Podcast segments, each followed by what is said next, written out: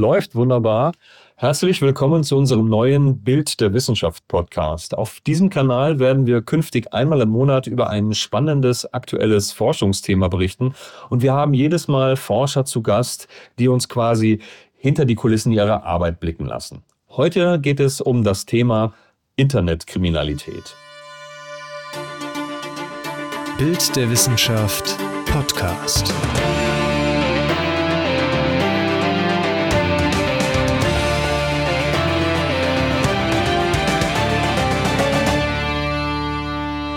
Mein Name ist Tim Schröder, ich bin Wissenschaftsjournalist und berichte seit vielen Jahren über ganz verschiedene Themen. Ich bin selber Biologe. Nichtsdestotrotz interessiert mich auch die Internetkriminalität sehr, denn Angriffe durch das Internet nehmen seit Jahren zu und irgendwie hat man immer mal das blöde Gefühl, hoffentlich trifft es mich nicht auch, wenn irgendwie eine Phishing-Mail auftaucht oder wenn am Computer was nicht stimmt. Durch Internetspionage und Sabotage oder auch durch Datenklau entstanden deutschen Firmen allein im vergangenen Jahr Schäden in Höhe von rund 200 Milliarden Euro. Und natürlich können auch Privatleute Opfer dieser Cyberkriminalität werden, zum Beispiel durch den Diebstahl von Passwörtern und Bankdaten. Wie man die virtuelle Welt vor Angriffen aus dem Internet schützen kann, erforscht der Informatiker und Cybersicherheitsexperte Thorsten Holz, der heute beim Bild der Wissenschaft Podcast zu Gast ist. Herzlich willkommen, schön, dass Sie da sind. Dankeschön. Genau, Sie sind äh, Professor für Systemsicherheit an der Ruhr-Universität Bochum und arbeiten außerdem am CISPA Helmholtz Zentrum für Informationssicherheit in Saarbrücken und kennen sich damit im Grunde mit der Internetkriminalität bestens aus. Ähm, beim, beim, das, der erste Gedanke, den ich hatte beim Thema Internetangreifer war tatsächlich die Kamera an meinem Computer, die einen immer anschaut. Und ist es tatsächlich so, dass das ein Einfallstor ist? Können fremde Menschen einen aushorchen über die Kamera oder ist das so ein bisschen ein moderner Mythos? Das ist, glaube ich, eher ein Mythos. Es gibt zwar diese Betrugsmasche, dass man eine E-Mail bekommt, in der dann vorgegaukelt wird, dass jemand die Kamera angemacht hat, heimlich mitgeschnitten hat, was man gemacht hat. Meistens dann im Kontext von Pornografie, dass dann man eine Erpressung hat, dass ansonsten eben diese Informationen, auf welchen Seiten man war und was man dabei gemacht hat, dass das veröffentlicht wird. Aber das ist eher so ein Mythos, weil gerade die Kameras sind auch sehr gut geschützt. Man kann als Angreifer nicht einfach ohne die Zustimmung des Opfers die Kamera einschalten. Also insofern so eine typische Betrugsmasche, wie man sie in vielen Kontexten sieht. Und ich denke, in der Praxis gibt es jetzt neben der Kamera viel mehr Schadpotenzial, gerade wenn es um den Diebstahl von Daten geht. Weil es mit der Kamera ist ja eher so ein Thema der Privatsphäre. Man wird privat beobachtet und heimlich aufgezeichnet. Allerdings meistens geht es bei der Kriminalität eher darum, Daten zu stehlen, Daten zu modifizieren oder irgendwie ja, zu sabotieren, um so entsprechenden Schaden anzurichten. Mhm. Ähm, ein Beispiel, mit dem Sie sich aktuell befassen, das ist jetzt nicht direkt ein Schaden, aber ähm, das ist das Thema Deepfakes. Gut, damit kann man dann auf andere Art und Weise wahrscheinlich Schaden anrichten auf großer politischer Bühne. Das heißt also dieses ähm, waschechte Fälschen oder dieses sehr gute Fälschen von Video- und Bilddaten. Warum interessieren Sie sich als IT-Experte für das Thema? Wir haben jetzt gerade in den letzten Jahren sehr viele Fortschritte in diesem Bereich gesehen. Also grob gesagt, vor zehn Jahren, so um 2014, gab es so die ersten guten Methoden, um automatisch von einem Computer künstliche Bilder erzeugen zu lassen. Dass man also zum Beispiel ein Porträt von der Person automatisch von einem Computer erzeugen lassen konnte. Jetzt zehn Jahre später sind wir eben viele, viele Schritte weiter. Und gerade seit 2022, da kamen eben so Diffusion Models auf, also DALL-E von OpenAI oder Imagine oder ähm, Stable Diffusion als ein drittes Beispiel sind eben mittlerweile Tools, die man nutzen kann. Die benutzen gewisse Arten von maschinellen Lernalgorithmen und dort gibt man einen Text ein. Also zum Beispiel, ich hätte gerne ein Bild, das eben eine gewisse Szene zeigt und die können dann anhand meiner textuellen Beschreibung direkt ein Bild erzeugen, mittlerweile auch hochauflösend mit sehr vielen Details. Und mittlerweile ist man an einem Punkt, wo es für einen Menschen sehr, sehr schwierig ist zu unterscheiden. Ist etwas jetzt ein reales Bild, was mit einer Kamera aufgenommen wird, oder ist es einfach ein künstliches Bild, was nur der Computer erzeugt hat? Hm. Und, ähm, das, und wie kriege ich da ein, ein Gesicht da rein, beispielsweise von Donald Trump oder meinetwegen Olaf Scholz? Also sage ich dann dem, Also die, die Software, die kann ich wahrscheinlich kaufen oder, oder runterladen und dann sage ich dem, mach mal ein Video von. Und äh, wie lerne ich dann quasi dem, dem das Gesicht an von einer berühmten Persönlichkeit beispielsweise? Mhm. Diese Modelle sind entweder von kommerziellen Firmen dort verfügbar oder Stable Diffusion ist auch ein Open Source Modell, sprich man kann sich den ganzen Code runterladen und das mit einem gewissen technischen Verständnis auch auf dem eigenen Rechner zum Laufen kommen. Oder mittlerweile gibt es auch einige Apps, die man einfach installiert bei sich. Zum Beispiel Draw Things ist so ein Beispiel. Man installiert das also auf seinem PC und ähm, schreibt dann den Text. Also ich hätte jetzt gerne ein Bild, zum Beispiel von einem Papst in einer gewissen Downjacke. Das war so ein Beispiel, was äh, letztes Jahr sehr, sehr populär wurde. Die unterliegende Idee ist, dass man diese Modelle trainiert mit sehr, sehr vielen Bildern. Also es gibt dann den sogenannten Lion-Datensatz, der insgesamt etwa 5 Milliarden oder 5,8 Milliarden Bildpaare hat. Der ist irgendwann mal gemacht worden von niemandem wahrscheinlich, ne? Genau, der wurde äh, erzeugt von einem Team, in dem auch viele Deutsche involviert waren. Und die grobe Idee ist, dass man dort eben einen großen Datensatz hat mit annotierten Bildern. Das heißt eben, es gab zu einem Bild jeweils auch eine Beschriftung, also was auf dem Bild zu sehen ist oder noch weitere Informationen über das Bild. Zum Beispiel äh, sind die jetzt ästhetisch besonders wertvoll oder ist es jetzt ein Bild, was irgendwie einen deutschen Kontext hat. Und so ist dann ein, sehr großer Datensatz entstanden. Und ähm, Stable Diffusion wurde dann auf einem Teil dieses ganzen Datensatzes trainiert. Können Sie sich also vorstellen, man nimmt sich dann zum Beispiel mal 120 Millionen Bilder davon, die dann eben gewisse Eigenschaften haben und trainiert damit dann so ein Modell. Da sind dann eben auch vielleicht 1000 oder 10.000 Bilder von Trump mhm. oder 10.000 Bilder vom Papst oder von Olaf Scholz. Und so lernt das Modell dann eben anhand der Annotation, wo eben in der Bildbeschreibung steht, das ist ein Bild vom Papst irgendwo in Rom bei irgendetwas oder Donald Trump, der gerade ähm, beim Golf ist. Und so bekommt das Modell dann sehr, sehr viele Beispiele, wie Trump in verschiedenen Positionen zu sehen ist. Und es lernt dann eben, was sind so Eigenschaften. Von der die Analogie, die ich gerne benutze, ist, dass ein Kind muss ja auch irgendwie lernen, was jetzt ein Ball ist oder was ist eine gewisse Art von Tier. Und indem es einfach sehr, sehr viele Beispiele sieht, merkt es, okay, zum Beispiel jetzt ein Elefant hat eben gewisse Eigenschaften, aber dann gibt es eben auch große Elefanten, kleine Elefanten, vielleicht eben mit großen Ohren, mit kleinen Ohren. Und einfach indem das Kind eben sehr, sehr viele Beispiele sieht, lernt es eben auch, was sind so die typischen Eigenschaften. Und nach einem ähnlichen Beispiel oder nach einem ähnlichen Prinzip trainiert man dann eben auch diese Algorithmen, dass man dort eben auch sagen kann, okay, ich hätte jetzt gerne ein Bild von dieser gewissen Person. Wenn man jetzt sagen, würde, ich hätte gerne ein Bild von Thorsten Holz, würde vermutlich nicht so was Gutes rauskommen, weil zwar gibt es Bilder von mir im Internet, aber, nicht so viele. aber eben nicht so viele. Mhm. Also insofern, gerade bei populären Personen funktioniert das eben sehr, sehr gut. Ja, und dann wird es wahrscheinlich auch politisch manchmal knusprig, weil diese Personen dann eben in falschen Kontext gestellt werden können. Nochmal, äh, die Frage nochmal, ähm, und äh, aus wissenschaftlicher Sicht, Sie sind ja nun Forscher, mhm. Ähm, warum ist das ein Thema für Sie aus Forschungssicht, diese Deepfakes? Warum guckt man sich das an? Mhm. Also in unserer Forschung beschäftigen wir uns sehr viel mit IT-Sicherheit. Also es ist dann so sehr breit gesprochen eben potenzielle Angriffe auf Systeme oder Verteidigungsmechanismen. Und gerade jetzt diese ganzen Fortschritte, die wir im Bereich der generativen KI in den letzten Jahren hatten, die sehe ich als eine sehr große Bedrohung, unter anderem auch für unsere Demokratie. Was heißt generative KI? Also genau das, diese Deepfakes? Oder die, da wird dann was erzeugt? Oder was heißt genau, das? Ähm, generative KI ist dann eben so etwas noch der Oberbegriff, mhm. weil man kann jetzt nicht nur Bilder automatisch erzeugen über sogenannte Diffusion-Modelle oder früher über diese Generative Adversarial Networks, sondern man kann auch mittlerweile Texte sehr gut erzeugen, also ChatGPT oder eben man kann auch Audiodateien erzeugen. Also man hat quasi verschiedene KI-Methoden, um generativ neue Medien zu erzeugen. Genau. Und dort ähm, die Gefahr besteht darin, dass das jetzt eben auch jemand missbrauchen kann, um zum Beispiel eine Missinformationskampagne zu streuen. Mhm. Also zum Beispiel jetzt im Kontext von politischen Wahlen zum Beispiel, dass man gewisse Narrative entsprechend versucht darzustellen. Oder jetzt im Kontext des äh, aktuellen Angriffskriegs von Russland auf die Ukraine wurden eben solche Deepfakes auch benutzt, um gewisse Narrative von der einen Seite entsprechend darzustellen oder jetzt politische Gegner, also für uns vielleicht China oder Russland oder Nordkorea, die eben solche Methoden benutzen können, um unsere Demokratie zu destabilisieren. Mhm. Und das ist dann eben etwas, was ich als eine große Gefahr ansehe. Und entsprechend beschäftigen wir uns einerseits damit, wie man überhaupt solche Methoden benutzen kann und andererseits eben auch die äh, Möglichkeiten, wie kann man so etwas automatisiert erkennen. Hm, Also wie- kann man jetzt ja, feststellen, ist etwas jetzt real oder doch gefälscht. Ja, ähm, wie, wie, kann man das wie kann man das tatsächlich erkennen oder wie, wie können Sie das sehen? Also Sie, ähm, man kann das ja so mit, mit dem menschlichen Auge nicht mehr so ohne weiteres unterscheiden, denke ich mal. Ne? Mhm.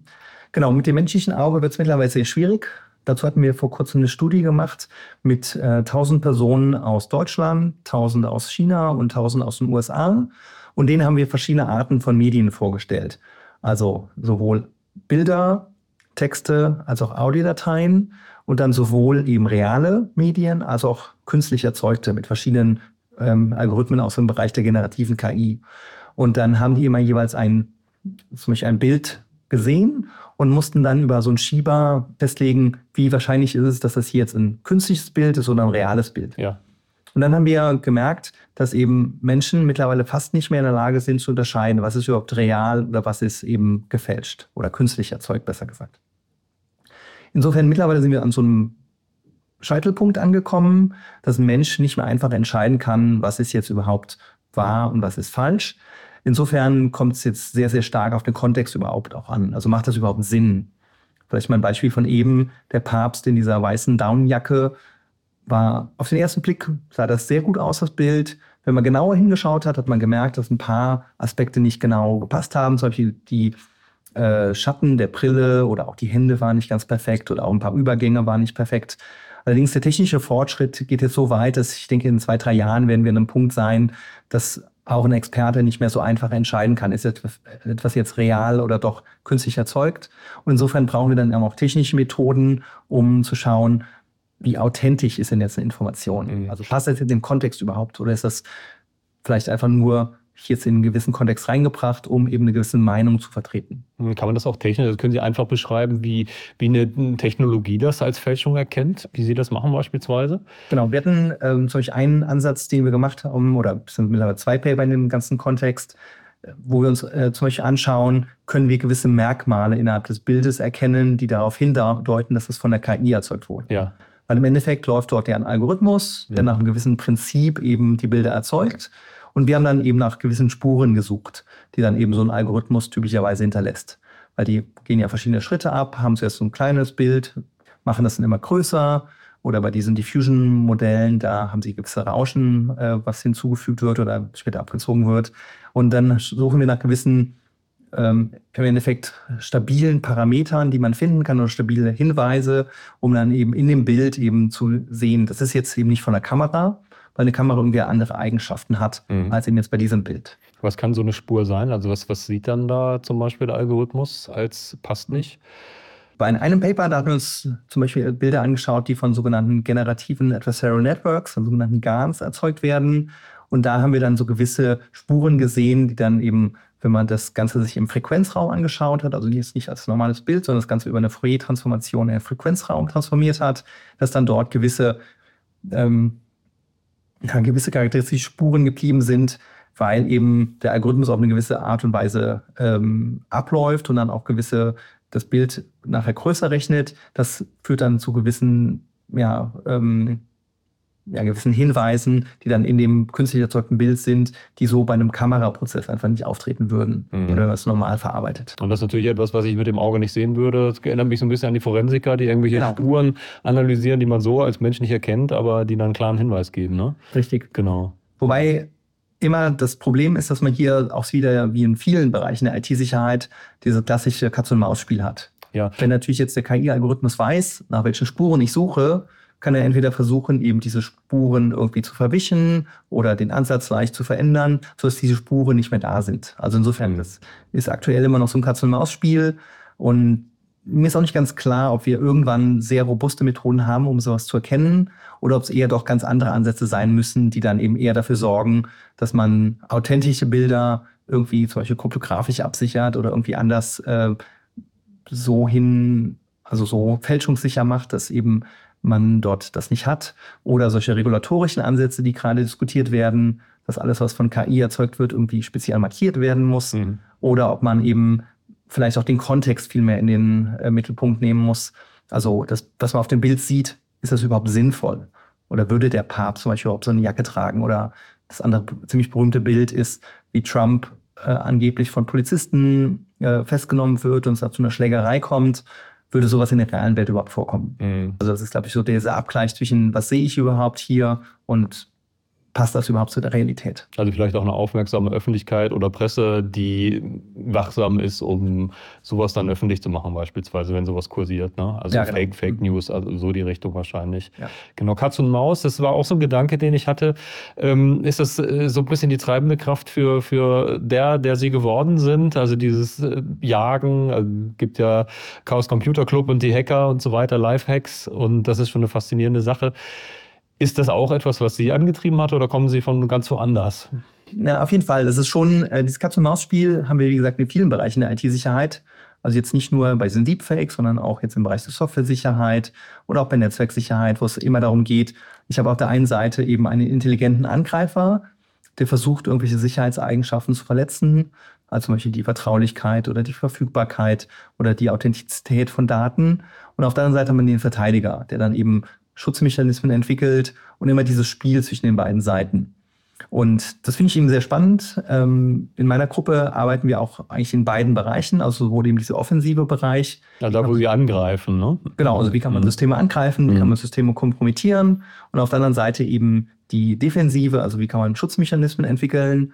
Wobei der Angriff eigentlich typischerweise das Einfachere ist. In dem Sinne, als Angreifer muss ich Anführungszeichen nur einen Weg finden, um eben das System irgendwie zu kompromittieren oder irgendwelche Sicherheitsziele zu verletzen, wohingegen ich als Verteidiger alle möglichen Angriffswege irgendwie antizipieren muss.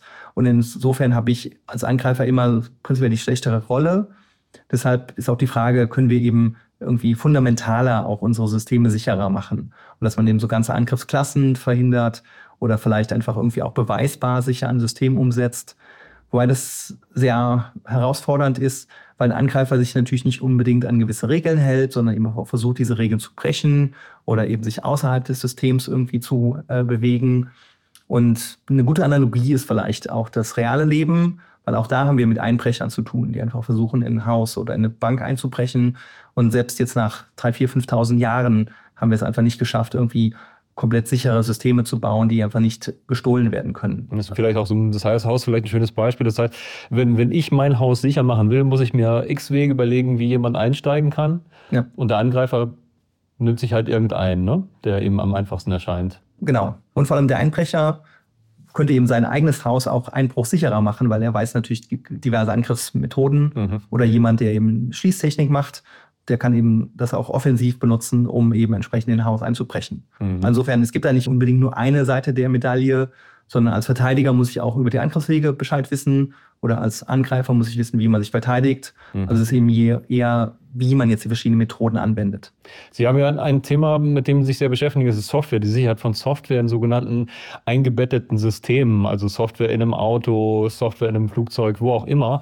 Ähm, was genau schauen Sie sich da an? Also da gibt es bei Ihnen das, das Stichwort Fuzzing mhm. und ähm, letztlich geht es ja darum, alle möglichen Arten von Software anzugreifen bzw. sicherer zu machen. Haben Sie da so als Einstieg ein Beispiel, was für eine Software das sein kann, wie man die angreift und wie man sie verteidigt?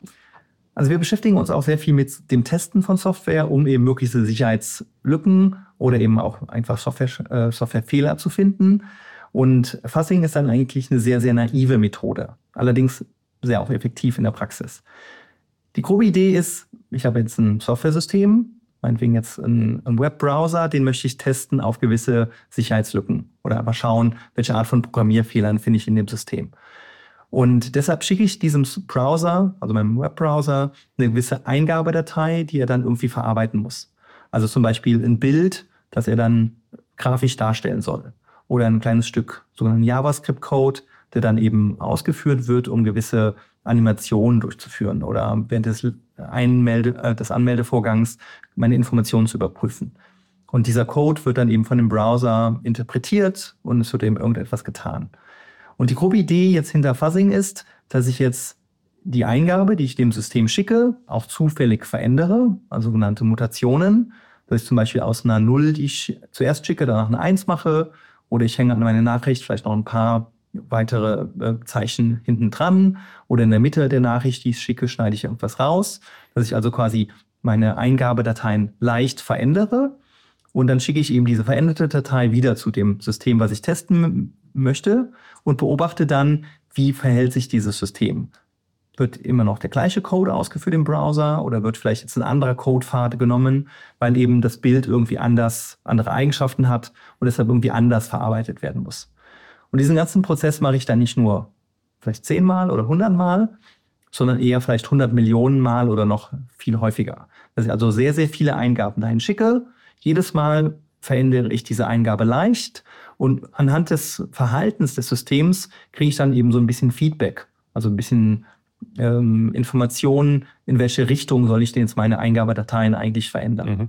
Und wenn ich das jetzt ein paar hundert Mal gemacht habe, ist die Chance sehr hoch, dass ich auf einmal eine Eingabe konstruiert habe, die dann zu einem Crash führt. Dass das System, also jetzt im Browser-Kontext, der Browser crasht einfach oder bei einem eingebetteten System wie zum Beispiel ähm, bei einem Router oder bei einem Schlüssel, der irgendwie intern auch einen Prozessor hat.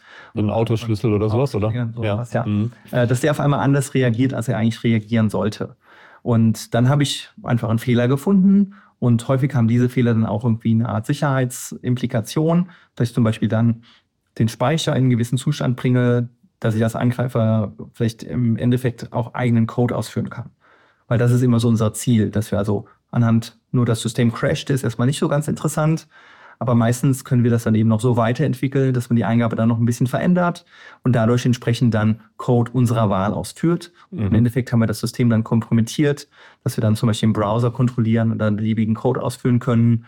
Oder jetzt bei so einem eingebetteten System, dass wir dann entsprechend auch dort, dort Code unserer Wahl ausführen können, um eben entsprechend dort zum Beispiel Geheimnisse auszulesen oder die, den Betrieb zu verändern oder auf einmal vielleicht andere Komponenten auszuschalten, die uns dann erlauben, eben noch weiter ins System einzudringen. Das heißt, es ist tatsächlich so, also als, als normaler Nutzer, dass man froh, wenn sein Browser funktioniert und nicht abstürzt, so wie das früher war. Ähm, aber Sie sind tatsächlich in der Lage, dann so, so einen Browser oder was auch immer zu überrumpeln, dass Sie da tatsächlich was reinschreiben können. Das heißt, Sie können aktiv dann, wenn der ins Stolpern gerät, da den Code verändern und dann böse Sachen tun? Ist das tatsächlich so? Genau, also das funktioniert sehr gut. Also im Sinne von, da haben wir mittlerweile sehr viele Arten von Schwachstellen gefunden. Mhm. Wir arbeiten solche sehr ähm, eng zusammen mit den Leuten hinter Mozilla, also von Firefox, wo wir dann eben den Browser auch testen. Also wir haben unten hier bei uns im Keller so um die 40 Server stehen, die dann eigentlich Tag für Tag eigentlich nichts anderes machen, als eben verschiedene Arten von Software auf potenzielle Probleme zu testen. Und dann im Browser-Kontext finden wir dann häufiger Fehler, die dann eben zum Absturz führen oder dann, wenn man das dann weiterentwickelt, eben uns erlauben, auch eine Kontrolle über den Prozessor zu haben und so entsprechend auch den Browser-Prozess komplett zu kontrollieren. Haben Sie ein Beispiel so für, für etwas, was maximal böse passieren kann? Vielleicht nicht nur beim Browser, sondern überhaupt, wenn man da eindringt und einen Schadcode da reinschreibt? Was wäre so ein Beispiel? Mhm. Ein Beispiel, das keiner erleben möchte, sozusagen? Also jetzt typischerweise im Firmenkontext ist das ja so der erste Einstiegspunkt, wenn ich als Angreifer in ein Firmennetz eindringe, möchte ich erstmal einen der Server typischerweise kompromittieren, um eben dort dann dafür zu sorgen, dass ich dort eben Code meiner Wahl ausführen kann. Also sprich, ich würde dann eben nach Schwachstellen suchen in einem Webserver oder in einem anderen Server, äh, der von außen erreichbar ist. Und das ist dann so der Einstiegspunkt in ein Firmennetz, wo man dann eben zum Beispiel Ransomware installieren kann. Das ist diese Erpresser-Software, ne? Äh, genau. Bei dir geht nichts mehr und jetzt musst du Lösegeld zahlen. Ne? Zahlen, ja. Und das ist aktuell in der Praxis ein sehr großes Problem. Also viele äh, Firmen, viele Behörden oder auch teilweise Privatpersonen sind davon betroffen. Ähm, eine sehr effektive Betrugsmasche im Sinne von, der Angreifer bekommt erst die Kontrolle über mein System oder auch über Computer im Firmennetz verschlüsselt dann die Dateien und nur gegen Lösegeld wird dann der Entschlüsselungsschlüssel freigegeben und damit können die oder haben sie viele hundert Millionen Euro mittlerweile erpresst in verschiedenen ähm, Cyberkriminalitätsgruppen. Man kriegt das gar nicht so mit. Also man kriegt das mit, wenn es eine ganz große Firma erwischt oder ein Krankenhaus und das dann wirklich quasi öffentlich ist. Ich, erinnere mich, dass, dass die ähm, Reederei Maersk irgendwie mal ein Problem damit hatte. Dann stand, stand irgendwie alles still. Von Krankenhäusern hört man das gelegentlich. Wie groß ist denn das Problem? Passiert es tatsächlich öfter und reden die Leute nicht drüber wie in so einem Krimi oder wie ist die Situation? Solche Ransomware-Vorfälle kommen quasi täglich vor. Hui. Von kleinen Firmen, also kleine Mittelständler oder vielleicht noch kleinere Firmen, bis hin eben zu den großen. In der Presse findet man häufig Berichte darüber. Also vielleicht die Ruhr-Uni Bochum war auch so vor drei oder etwa drei Jahren auch davon betroffen, wo dann hier für etwa zwei Wochen die IT quasi komplett stillstand. Ähm, viele andere Universitäten hatten mittlerweile auch entsprechende Vorfälle gehabt, im Firmenkontext auch sehr häufig. Ähm, die Dunkelziffer, also was man eben nicht in der Presse liest, ist hoch, weil wenn ich natürlich betroffen bin, spreche ich nicht unbedingt mit der Presse, sondern ich bin ja erstmal damit beschäftigt, meine IT erstmal zum Laufen zu bekommen. Vielleicht wird die Polizei eingeschaltet und die kann eben dort auch sehr wenig eigentlich machen, weil häufig sitzen die Täter dann in, in Russland oder in anderen Drittländern und dort sind die Erfolge leider doch sehr gering und mittlerweile sehr politisch auch geworden, das Spiel, weil entsprechend viele dieser Gruppen ähm, sitzen eben, wie gesagt, in Russland oder Nordkorea oder auch in China. Und ähm, die machen dann auch sehr dreistellige Millionenbeträge an Erpressergeld, was sie erpressen, was natürlich dann auch für andere Zwecke genutzt wird und von der Politik dort auch teilweise toleriert wird. Deshalb diese Strafverfolgung sehr schwierig, äh, international äh, spannendes Thema aktuell. Das ist auch gerade in den USA und vermutlich auch bald in Europa auch ähm, regulatorisch so geregelt wird, dass man eben kein Lösegeld mehr bezahlen darf, um eben diese Art von Cyberkriminalität nicht mehr zu unterstützen. Wie sich das entwickelt, werden wir jetzt, denke ich mal, dieses und auch nächstes Jahr noch sehr, sehr viel zu sehen. Das war wäre meine nächste Frage gewesen. Kann man ein System retten, ohne Lösegeld zu zahlen? Das geht wahrscheinlich. Da braucht man Leute wie Sie wahrscheinlich. Ne? Ja, beziehungsweise man muss eigentlich eher vorbereitet sein im Sinne von, man braucht Backups, die man dann wieder einspielen kann. Man muss schauen, dass dieser ganze Prozess funktioniert. Man muss natürlich versuchen, sein System möglichst aktiv auch zu schützen. Nur wenn man sich jetzt vorstellt, der Mittelständler, der solche 10.000 Rechner hat, da wird ein Angreifer immer irgendeine Art von Lücke finden, um reinzukommen. Weil wie am Anfang gesagt, der Angreifer hat eigentlich den einfacheren Weg. Er muss nur irgendwie reinfinden. Entweder ist es eine Schwachstelle in einem der Server oder er schickt per E-Mail einen sogenannten Social Engineering ähm, an einige Mitarbeiter und hofft, dass einer der Mitarbeiter darauf reinfällt und dann entsprechend irgendwie auf ein Attachment draufklickt. Da, da gibt er sich dann wie bei so einer Phishing-Mail als, als Service-Mitarbeiter oder Systemadministrator aus und sagt, du mach mal. Zum Beispiel, und dann ja. fällt man drauf rein. Ja, oder dass er irgendwo äh, jemand Opfer geworden ist und sein Passwort ähm, herausgegeben hat und dieses Passwort aber irgendwo anders nochmal verwendet hat, dass man darüber über so solche Passwörter eben entsprechend Zugriff bekommt. Also Angreifer kann sich ja beliebige Wege aussuchen. Deshalb, sobald man eine einigermaßen große Firma ist, hat man eigentlich auch keine Chance in der Praxis, sich vor diesen Angriffen zu schützen. Und entsprechend muss man eben auch proaktiv schauen, wie kann ich mein Netzwerk so gestalten, dass ich möglichst robust bin. Habe ich Backups? Habe ich äh, Awareness, dass meine Mitarbeiterinnen und Mitarbeiter wissen, was für potenzielle Gefahren sind? Habe ich Notfallpläne, dass ich weiß, was tue ich denn, wenn was passiert? Weiß ich, wie jetzt digitale Forensik funktioniert oder habe ich Experten, die ich mehr herbeibringen kann? Dass man sich auch entsprechend auch darauf vorbereitet, auf mögliche Angriffe, weil früher oder später kann es einfach jeden treffen. Hm, ich erinnere mich ganz kurz nur dazu, dass es vor Jahren hieß, ähm, deutsche Firmen sind überhaupt nicht vorbereitet oder ganz schlecht vorbereitet. Hat sich das ein bisschen geändert? Ist das eine, inzwischen weiß man das und ist man besser aufgestellt? Also ich denke, man weiß, dass diese Probleme da sind. Nur häufig ist einfach zu wenig Geld in den IT-Abteilungen verfügbar oder eine Firma hat dann eben nicht so viel Priorität auf diese Art von Defensivmethoden. Also insofern, die Firmen müssten mehr tun anderen knappe Budgets oder auch vielem Personal ist das allerdings schwierig umzusetzen in der Praxis. Also ich glaube, jeder weiß hoffentlich mittlerweile, dass es dort viel Missbrauchspotenzial gibt. Allerdings ist es eben schwierig, sich auch richtig darauf vorzubereiten. Mhm. Nochmal zurück zu Ihrer Forschung. Wenn man auf die Website schaut, beim CISPA oder auch bei der Roni Bochum, äh, bei Ihnen auf die Website, dann, dann ist das ein recht bunter Cocktail an ganz verschiedenen Dingen. Und eine Sache, über die wollte ich gerne noch mal sprechen, weil sie da weltweit, würde ich sagen, große Aufmerksamkeit bekommen haben.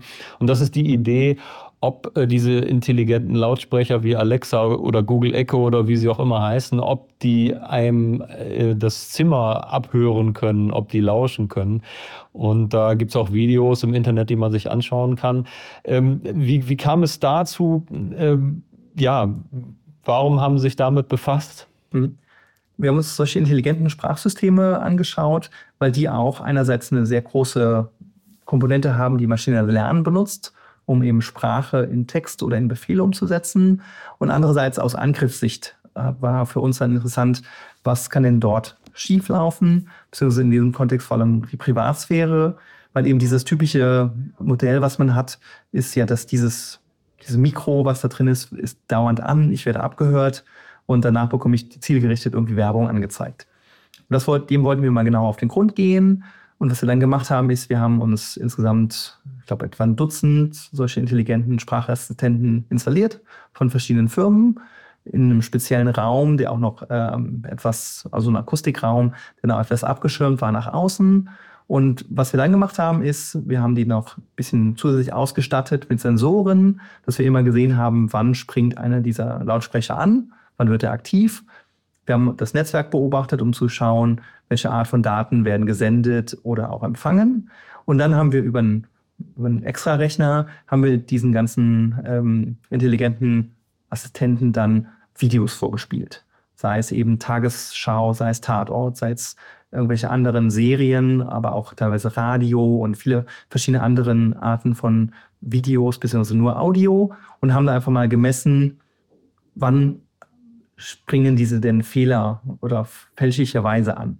Also das Typische, wenn Sie so etwas benutzen, ich habe ein ganz normales Gespräch und auf einmal denkt dieser Lautsprecher, dass er irgendwie angesprochen wurde. Er hört irgendwie sowas wie Hey Siri oder Alexa oder Okay Google oder etwas anderes und fängt dann an aufzuzeichnen. Also wir wollten eher wissen, wenn ich jetzt zu Hause in meinem Fern, äh, vom Fernseher sitze und einfach Tatort schaue, wie häufig passiert das eben, dass so ein Fehltrigger passiert. Dass also der Sprachassistent denkt, er ist angesprochen, aber eigentlich gibt es nur einen ganz normalen Dialog im Fernseher. Und da haben wir dann eben hunderte Stunden abgespielt und haben auch hunderte solche Fehlalarme gefunden. Das dann einfach teilweise, zum Beispiel war eine Simpsons-Folge, bei der einfach nur das Telefon geklingelt hat und dann hat aber einer der Sprachassistenten gedacht, dass er angesprochen wird. Durch das Klingeln. Einfach nur durch das Klingeln. Das war mhm. wirklich so ein komplett Zufallstreffer. Oder so ein anderes Beispiel ist, äh, wo wir dann, das war bei Game of Thrones, da gab eben so eine Sequenz mit irgendwas mit a letter und dann hat eben der Alexa-Sensor gedacht, er ist angesprochen worden. Alexa quasi. Ja, Alexa. Mhm. Genau, und so haben wir dann eben sehr, sehr viele von diesen Triggern erstmal gesammelt und dann auch noch so algorithmisch eben neue Fehltrigger erzeugt, nachdem wir einigermaßen verstanden haben, wieso solche Fehltrigger typischerweise passieren, sodass wir dann im Endeffekt hunderte von diesen Fehlalarmen auch synthetisch erzeugen konnten, allerdings auch so normale Beispiele aus Serien hatten.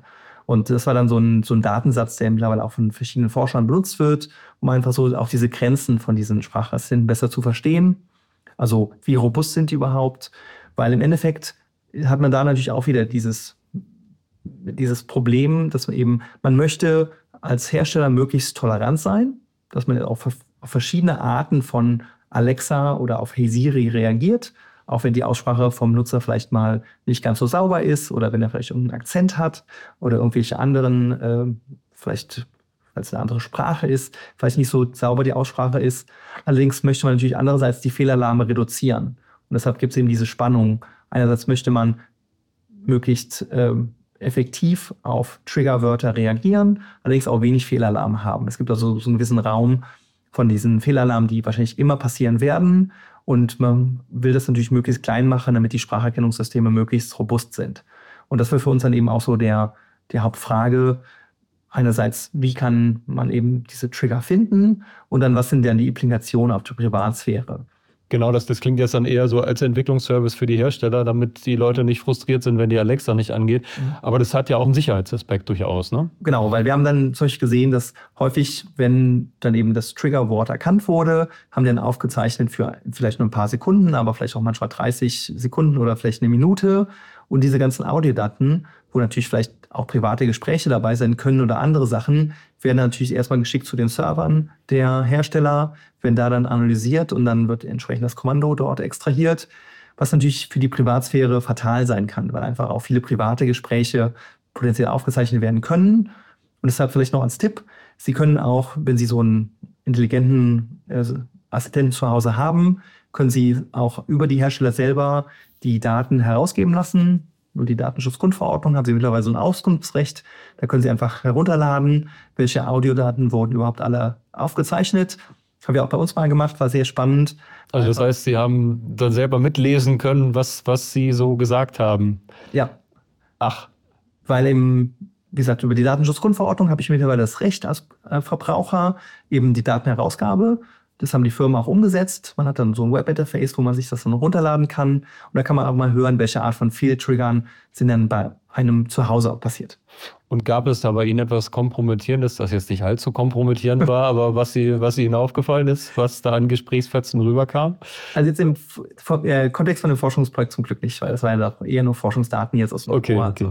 War eher zum Glück nichts kompromittierendes. Nichts kompromittierendes, aber Schatz, hol mal einen Liter Milch oder weiß der Geier. Ja.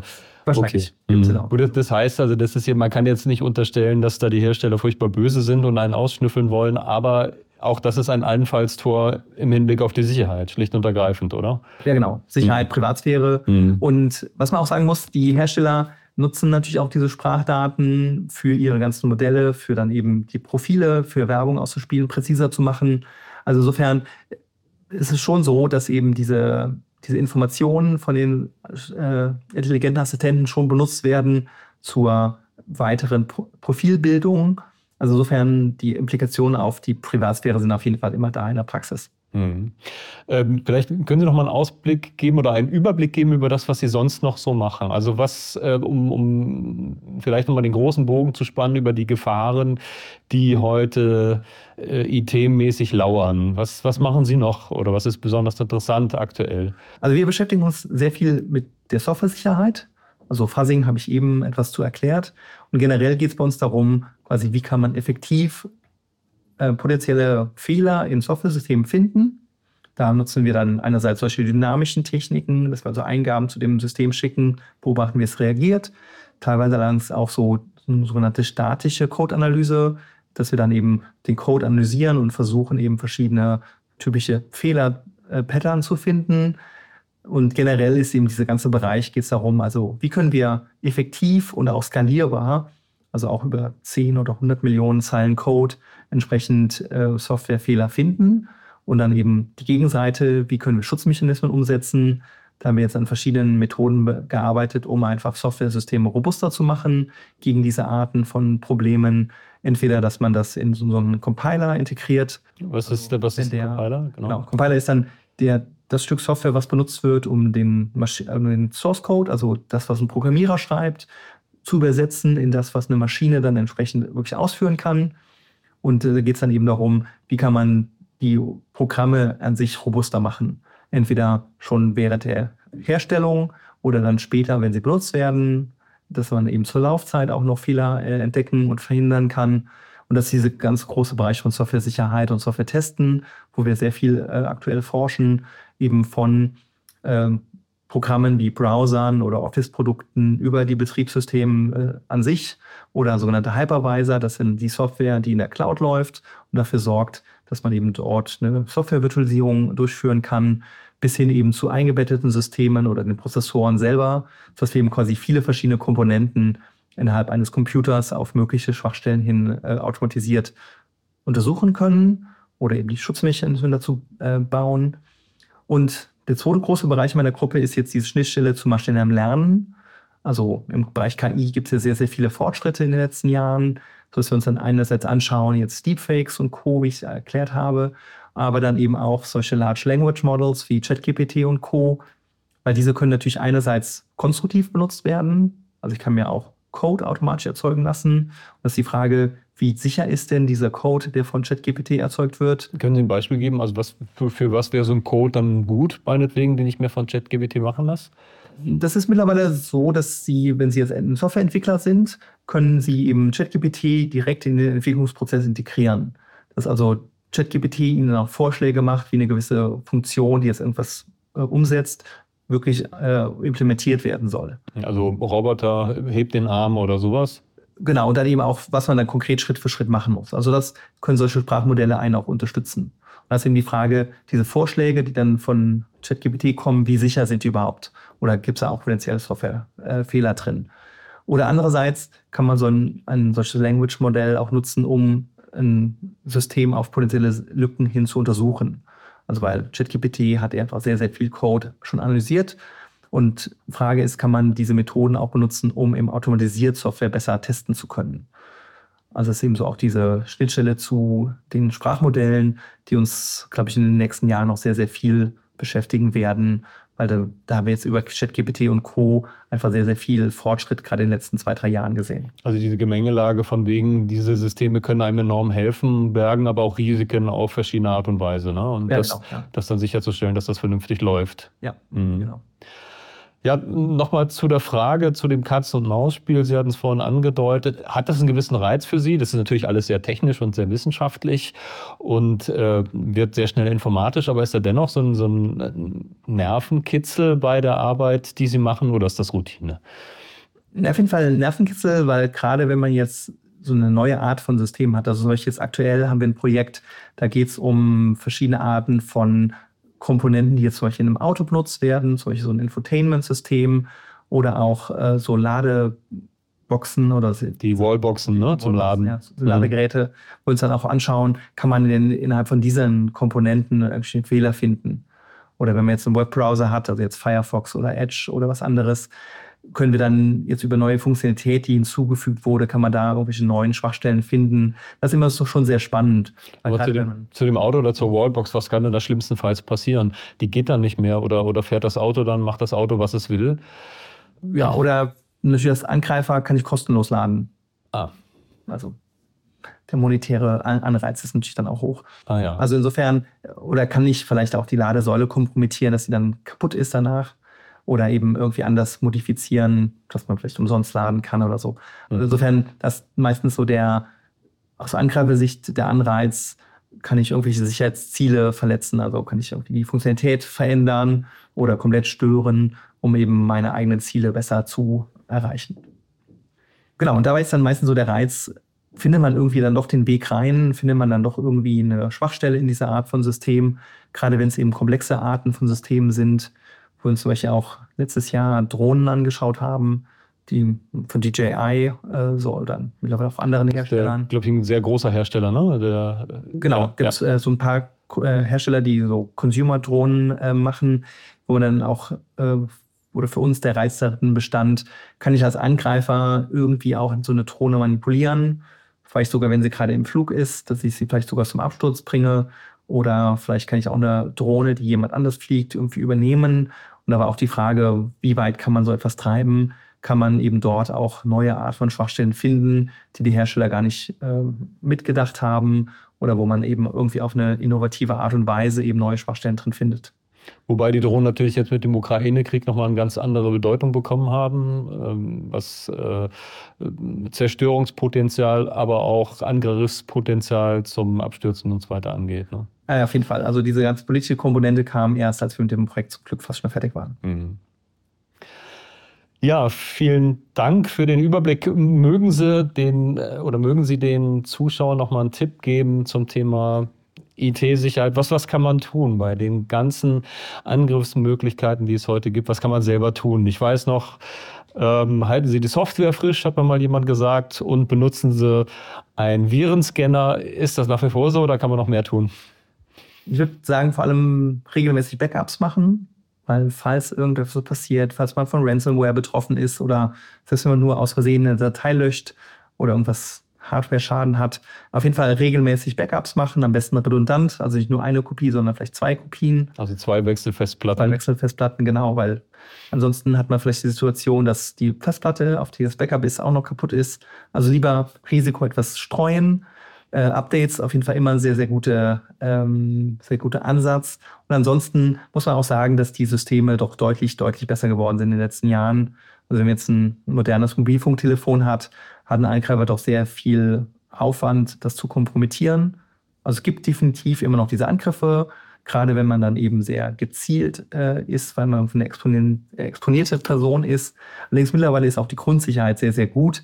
Insofern, wenn man, wenn man sein System auf dem aktuellen Stand hält, durch Updates, regelmäßig Backups macht und eben so ein gesundes Misstrauen hat, also dass man eben nicht auf irgendwelche Phishing-Mails reinfällt oder wenn einem jemand Geld schenken will oder man irgendwie auf einmal was gewonnen hat, wo man gar nicht mitgespielt hat, dann sollte man eben ein gesundes Misstrauen haben, weil im Endeffekt passiert im Internet auch sehr viel Betrug und dass man eben versucht, nicht Opfer davon zu werden. Und das hat dann wenig mit Software zu tun, sondern mit der üblichen Betrugsmasche. Genau, Nepper, Schlepper, Bauernfänger. richtig. Mhm. Ja, wunderbar. Vielen Dank für Ihre Zeit. War mir ein Vergnügen. Mehr Geschichten aus der Forschung lest ihr jetzt in der aktuellen Ausgabe von Bild der Wissenschaft. Mein Kollege aus der BDW-Redaktion Rüdiger Waas stellt sich im Titelthema zum Beispiel die Frage, was wäre, wenn es tatsächlich Aliens gäbe? Klingt nach Science Fiction, gibt es mittlerweile aber tatsächlich als wissenschaftliche Disziplin. Die Rede ist von der Exosoziologie. Im Text beschreibt Rüdiger Waas, wie die Experten den Erstkontakt mit den Aliens vorbereiten. Sollte euch die Aussicht auf einen Besuch von Außerirdischen auf den Magen schlagen, dann ist vielleicht der Artikel über den Darm eher was für euch. Der Darm ist nämlich nicht nur für die Verdauung da, er steht auch in enger Verbindung zum Gehirn. Vielleicht kennt ihr das, wenn vor einer Prüfung oder einem wichtigen Termin plötzlich der Bauch krampft, dann genau ist die Ursache dafür die sogenannte Darm-Hirn-Achse. Und als Technikthema haben wir dieses Mal einen Schwerpunkt zum Wasserstoff. Der ist nämlich unverzichtbar, wenn wir in Zukunft klimaneutral sein wollen.